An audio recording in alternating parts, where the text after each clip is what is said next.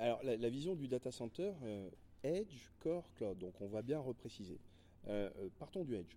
On sait qu'aujourd'hui, ou plutôt demain, un petit peu plus de 70% de la création de données sera faite en dehors du data center. Elle va être faite par ou pour ou à travers des objets connectés, des capteurs. il y a déjà une première problématique qui est de dire non seulement il y a de la création de données, mais le propos du Edge est de dire je crée de la donnée, mais je dois aussi être capable d'utiliser cette donnée avec un temps de réaction qui est temps réel. Alors il est temps réel ou proche du temps réel. C'est-à-dire que la latence est tellement faible que j'ai pas le temps d'envoyer la donnée à distance dans un data center potentiellement à l'autre bout de la planète et de revenir pour prendre une décision. L'exemple traditionnel étant un véhicule autonome, un animal euh, qui traverse devant la voiture, tous les capteurs détectent qu'il se passe quelque chose devant la voiture. Si je dois aller à l'autre bout de la planète et, attendre que euh, quelque part un calculateur prenne la décision de dire à la voiture de freiner, ça fait longtemps que, l'animal est passé sous la voiture. Donc, le propos du Edge est de dire je crée de la donnée euh, euh, à distance du data center, je dois être capable d'interpréter et de prendre une action en temps réel. Ça, ça suppose des capacités de traitement, des capacités de stockage, des capacités d'interprétation et une autonomie euh, de cet objet intelligent quel qu'il soit, donc qui est bien souvent aujourd'hui basé sur de l'intelligence artificielle et du machine learning. Donc ça, c'est ce qui se passe sur le edge. Maintenant, ce qui s'est passé sur le edge, cette donnée que j'ai créée, je vais quand même l'envoyer vers le data center, tout ou partie. Donc on retrouve, quand on dit partie, ça veut dire une partie de traitement et, de gouvernance des données. Je vais quand même les envoyer vers le data center pour avoir un traitement dans un second temps. Je ne suis plus dans le temps réel pour réagir à l'événement qui est en train de se passer.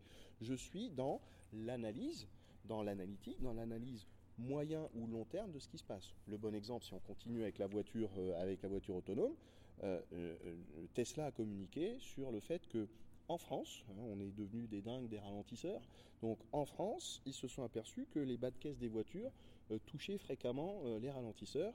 Et lors d'une mise à jour, eh bien, ils ont rehaussé de quelques millimètres la garde au sol des véhicules. Donc ça, c'est clairement lié à une analyse long terme qui a été faite du nombre de fois où les voitures, et bizarrement en France, euh, le bas de caisse touchait, touchait les voitures. Et, et ça, ça s'est passé soit dans le data center de Tesla, donc le corps, soit dans le cloud si euh, euh, Tesla, pour une raison X ou Y, avait mis cette application, toute ou partie de ses données ou de son application, vers un fournisseur de cloud public. Et on retrouve finalement cette vision multi-cloud. Donc on voit que euh, le, edge est important, va être de plus en plus important, et donc le corps existe déjà, le cloud existe déjà.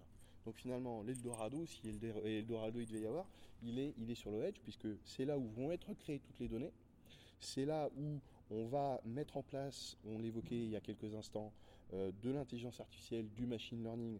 Euh, donc c'est là où il y a tout à faire d'un point de vue euh, CPU, intelligence, développement et mise en œuvre et mise en place de nouvelles technologies.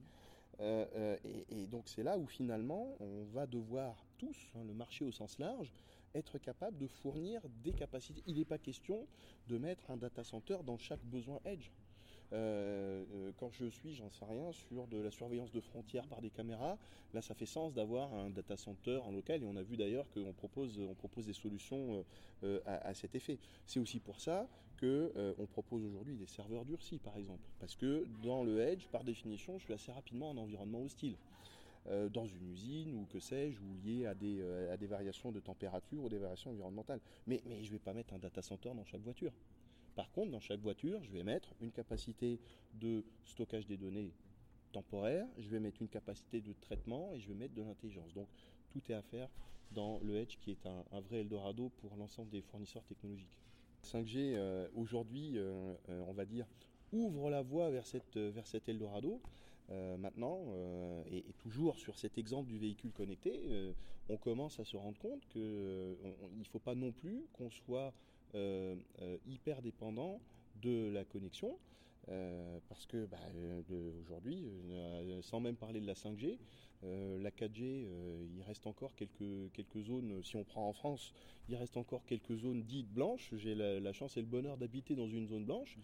Et, quand j'arrive chez moi, quand tout va bien, il y a G, et la plupart du temps, il y a nos signaux. Donc si d'aventure me prend l'envie de, prendre un véhicule autonome ou, ou, connecté qui a besoin de connexion, quand j'arrive chez moi, le véhicule, il ne sait plus quoi faire. Et, je ne suis pas une exception. Enfin, Aujourd'hui, on parle de couverture des territoires en, pourcentage de population. On ne parle pas de couverture en pourcentage du territoire. c'est bien un signe quand même. Donc, oui, la 5G va permettre de faire beaucoup de choses, va permettre de transporter les données euh, euh, des masses de données plus importantes, avec des latences beaucoup plus faibles, mais, euh, il faudra quand même qu'il y ait une autonomie de la décision sur l'objet connecté, d'où le propos du Edge. Parce que si on ne se basait que sur la 5G et les promesses de la 5G en termes de latence et de connexion, à l'extrême limite, on pourrait dire allez, ça va résoudre mes problèmes de latence, j'ai plus besoin euh, d'avoir euh, euh, ce traitement local, je peux me contenter d'être connecté. Sauf que être connecté 100% de son temps sur 100% du territoire, sur 100% de la planète, ça reste une vue de l'esprit.